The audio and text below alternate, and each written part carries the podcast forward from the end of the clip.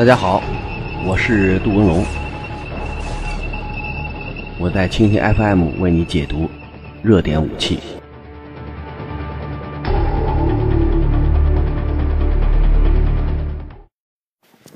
大家好，一天一种武器，一天一个视角，我是杜文龙，我在蜻蜓 FM 上为您解读新闻中的武器。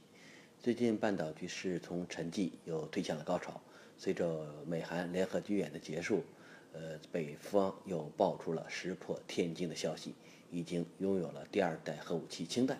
如果有了这种武器装备，对整个半岛的和平稳定，对半岛的无化进程是一种重大的打击。所以今天从技术原理、从发展影响、从基本原因几个方面，我们对氢弹这个核武器做一个简单的描述。所以这期的题目应该叫“朝鲜的太阳之火”。从目前看呢，氢弹这种武器装备它属于第二代核武器，因为第一代我们叫原子弹嘛，核武器的第一代、第二代是以爆炸原理、反应模式不同进行区分。第一代原子弹叫裂变，第二代核武器氢弹叫聚变，也叫热核武器。呃，从目前看呢，这种武器装备的原理现在不算高端武器了，因为这个五六十年代、七十年代很多国家，包括现在的常任理事国，好再加上。印度啊，巴基斯坦都具备这种能力，所以从目前看呢，它不是一个高端技术。你只要有足够的资源，你只要有足够的精力，有足够的这种试验条件，就能够制造出这种武器装备。所以目前像中子弹呀，还有其他的这种武器装备，有可能是进行选择杀伤。你比如说不同模式，你比如说这个电磁脉冲，我就光要这个模式，我去掉冲击波或者去掉其他的杀伤要素，有可能会麻烦一点。但是目前这种大规模杀伤性破坏、五毒俱全的杀伤模式，原子弹、氢弹这两种武器装备现在不是太高级的话题。从目前看，朝鲜有没有这种可能性？这恐怕是大家第一个问号。我们感觉呢，朝鲜之前曾经发挥了一个所谓的呃模式。你比如说，他说我现在的核武器已经去实现了三化：第一是轻型化，第二是这个。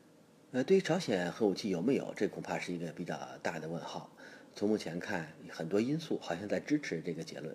因为朝鲜之前讲过，我的核武器已经实现了小型化，好理解。比如我战斗部做的不是一吨重，呃，抬不动，没法用导弹去投掷。如果做到几百公斤，这样它一般的导弹，包括劳动导弹呀、无水端导弹呀、大普通导弹，都可以使用这种武器进行攻击。如果做的很重，这个肯定抬不动，没有办法进行远程打击，只能进行核爆炸，但是不能进行核突击，这是两个概念。但是从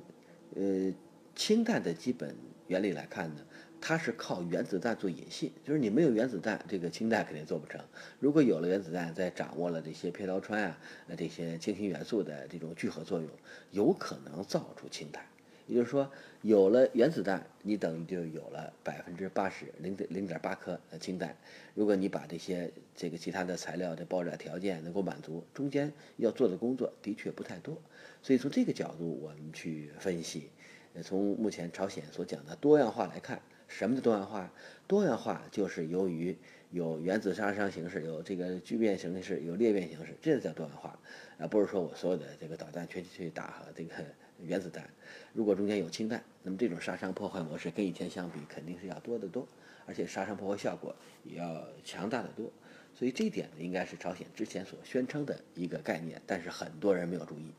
人家都认为是原子弹不同的投掷模式。从现在看，很有可能讲的就是这两种。呃，另外呢，从整个氢弹的发展过程来看，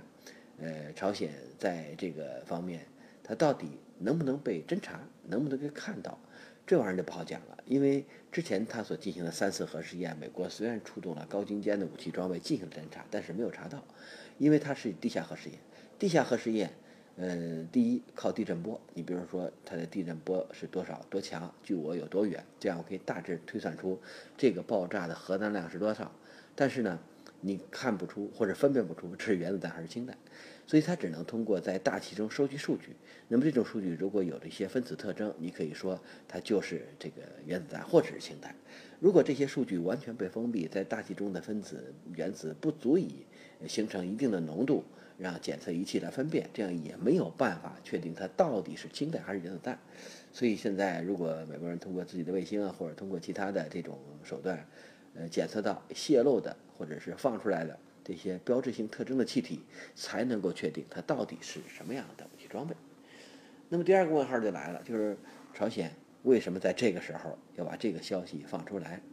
我想恐怕出于这么几个原因。首先呢，现在是美韩联合军演刚刚结束，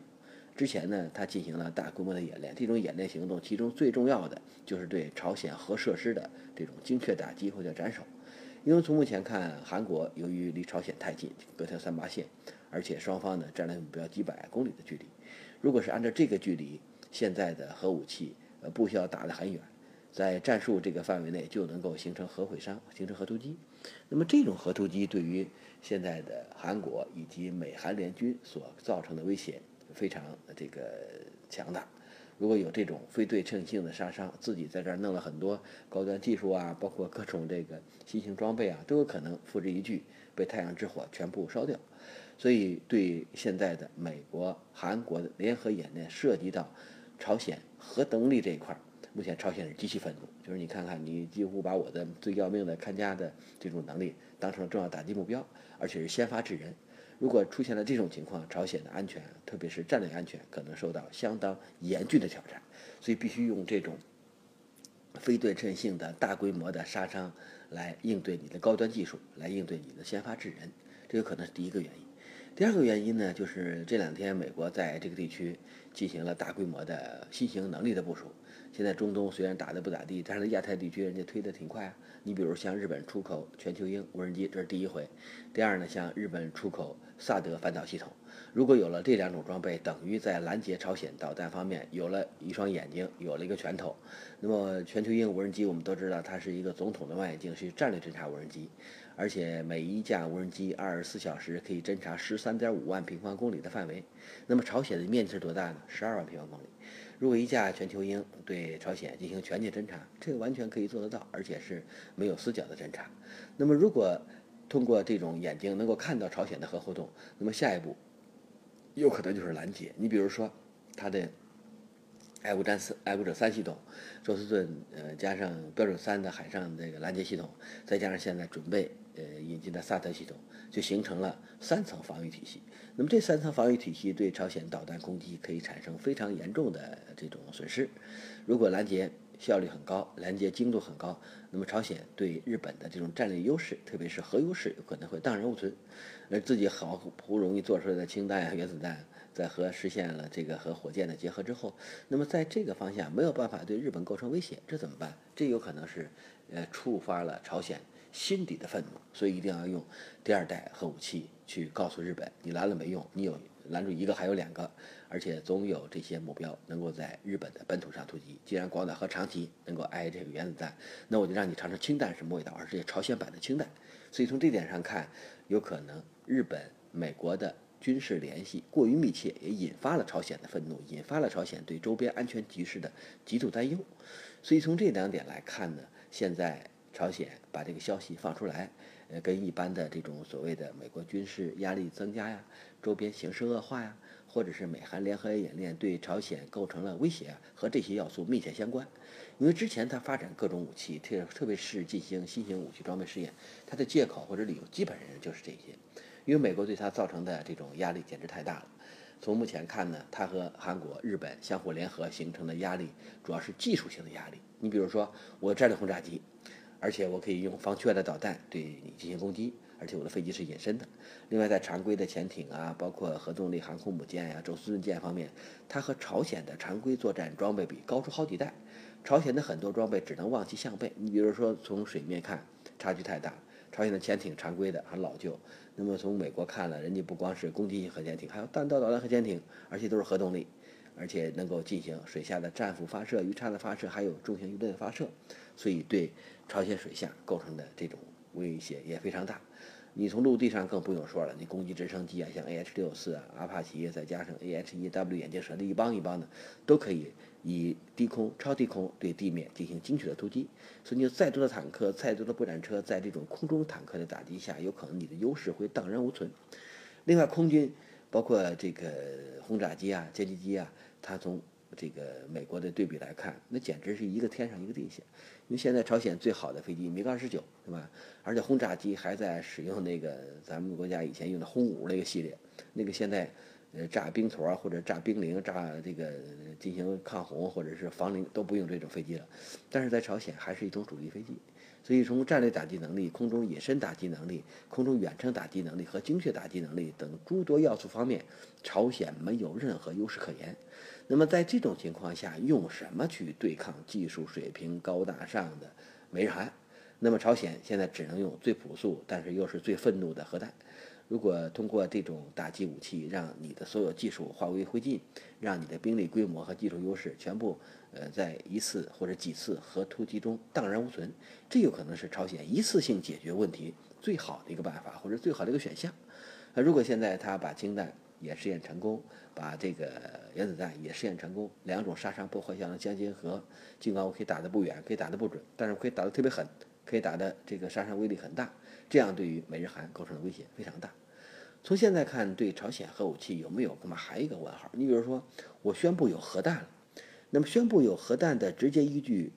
可能不充分。你比如我藏在家里了，放在菜窖里，但是谁能看到你的核弹？你不可能把核弹那个大家伙放在电视上看，电视即使看到像水桶那个东西，谁信呢？对吧？有假的怎么办？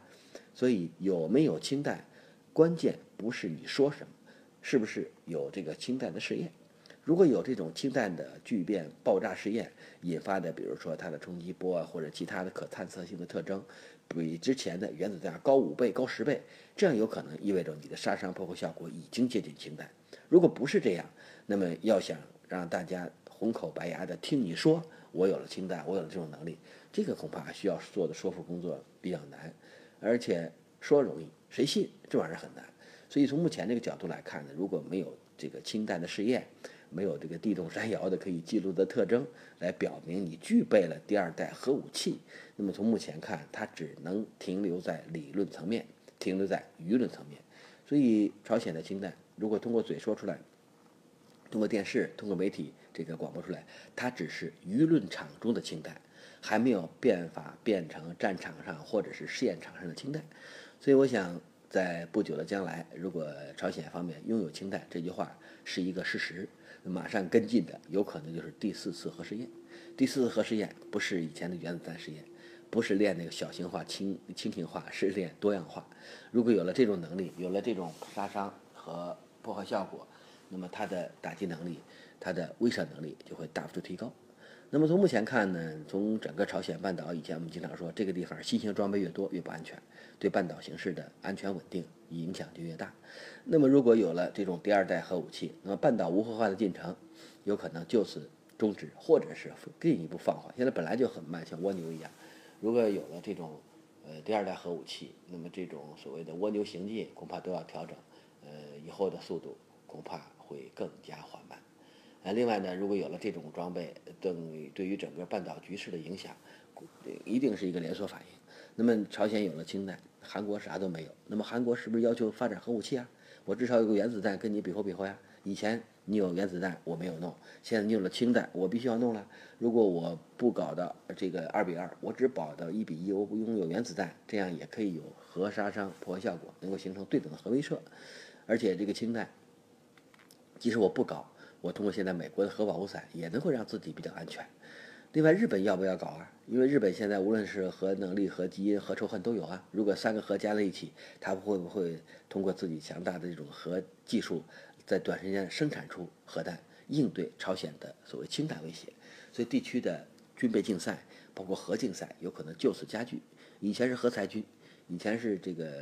无核化，现在有可能是核竞赛，甚至是半岛的核竞争。如果这个核竞争向亚太地区逐步调整，很多国家会跟进。这块多米诺骨牌一旦倒掉，那么对很多国家会产生这种刺激作用。那么这种刺激作用一旦形成，半岛的安全稳定、亚太的安全稳定有可能走向倒退。所以，一个氢弹是小，但是它对整个地区局势的搅动非常剧烈。